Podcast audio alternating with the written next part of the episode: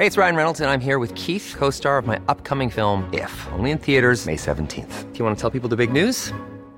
All right, I'll do it. Sign up now and you'll get unlimited for $15 a month in six months of Paramount Plus Essential Plan on us. Mintmobile.com slash switch. Upfront payment of $45 equivalent to $15 per month. Unlimited over 40 gigabytes per month. Face lower speeds. Videos at 480p. Active Mint customers by 531.24 get six months of Paramount Plus Essential Plan. Auto renews after six months. Offer ends May 31st, 2024. Separate Paramount Plus registration required. Terms and conditions apply if rated PG.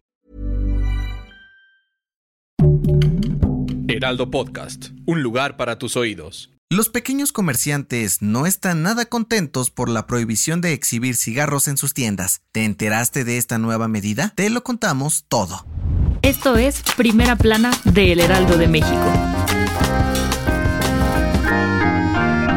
El pasado 15 de enero entró en vigor el nuevo reglamento de la Ley General para el Control del Tabaco, con el cual no solo se prohíbe el consumo de cigarros en espacios públicos, sino también la exhibición de cajetillas en tienditas o cadenas de mini supers. Pues como era de esperarse, esto no cayó nada bien en las personas que disfrutaban prender un cigarrito en sus ratos libres, pero los que más la están sufriendo son los pequeños comerciantes, quienes aseguran que con esta medida pueden perder hasta el 25% de sus ventas. Y es que, por si no lo sabías, este nuevo reglamento exige que los vendedores tapen o escondan productos con tabaco para evitar que los adolescentes tengan acceso a ellos y de paso reducir el número de fumadores en todo el país. Pero para el presidente de la Alianza Nacional de Pequeños Comerciantes, Cuauhtémoc Rivera, esto afectará a al menos 1.200.000 comercios en todo el país, de las cuales 700.000 son pequeñas tienditas que no tienen el poder económico de otras franquicias para soportar el impacto de bajas ventas.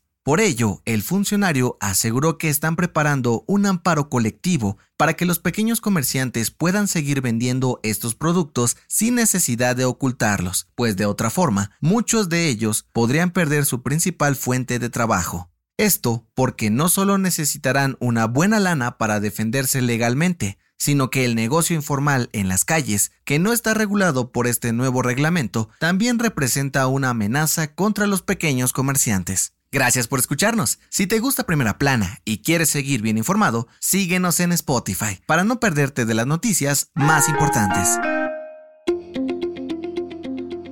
Cuando se trata de evadir impuestos ante el SAT, hay miles de personas que se pintan solas para hacerlo de diferentes formas, pero una de las más comunes es el uso de facturas falsas. Tan común es esto que según el SAT, al cierre de noviembre del 2022 hay más de 10.900 contribuyentes en la lista negra como presuntos factureros, es decir, personas que expiden facturas falsas para pagar menos impuestos o incluso pedir la devolución de un saldo a favor que no existe. Aunque la consultora Hegewich López dijo a El Heraldo de México que en los últimos años la Secretaría de Hacienda ha trabajado por combatir a los factureros, no han podido frenar esta práctica por completo. De acuerdo con las autoridades, los presuntos responsables de estos hechos están siendo notificados para desmentir su culpabilidad o enfrentar las consecuencias, entre ellas pagar multas, recargos, la cancelación del sello fiscal, con lo que ya no podrán emitir facturas o de plano enfrentar un juicio por un delito fiscal.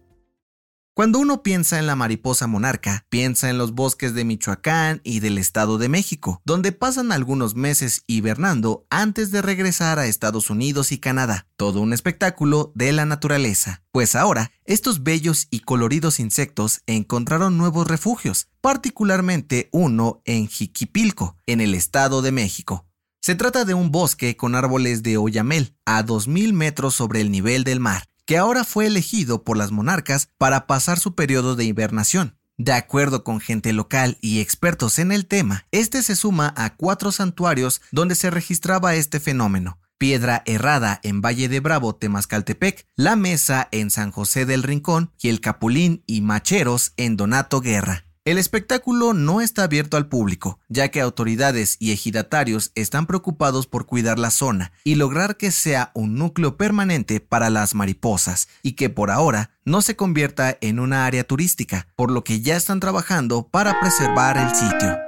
En otras noticias, La ministra Yasmín Esquivel dijo que no planea renunciar de su cargo en la Suprema Corte de Justicia de la Nación a pesar de que la UNAM determinó que su tesis sí fue plagio de una presentada un año antes. La funcionaria aseguró que no comparte el dictamen de la máxima casa de estudios porque no valoraron las pruebas que presentó para demostrar que fue de su autoría. En noticias internacionales, este lunes, las autoridades de Italia arrestaron en Sicilia al capo Matteo Messina Denaro, alias Diabolic, presunto líder de la Cosa Nostra, que tenía 30 años prófugo. Se le acusa de asociación mafiosa, múltiples asesinatos, uso de explosivos y atentados en varias ciudades de Italia. Y en los deportes, la Liga Mexicana del Pacífico anunció que prohibirán que se toquen narcocorridos o canciones que fomenten la violencia en todos los estadios de béisbol del circuito, luego de la polémica protagonizada por el jugador del Cruz Azul Julio César Domínguez en la Liga MX. El dato que cambiará tu día.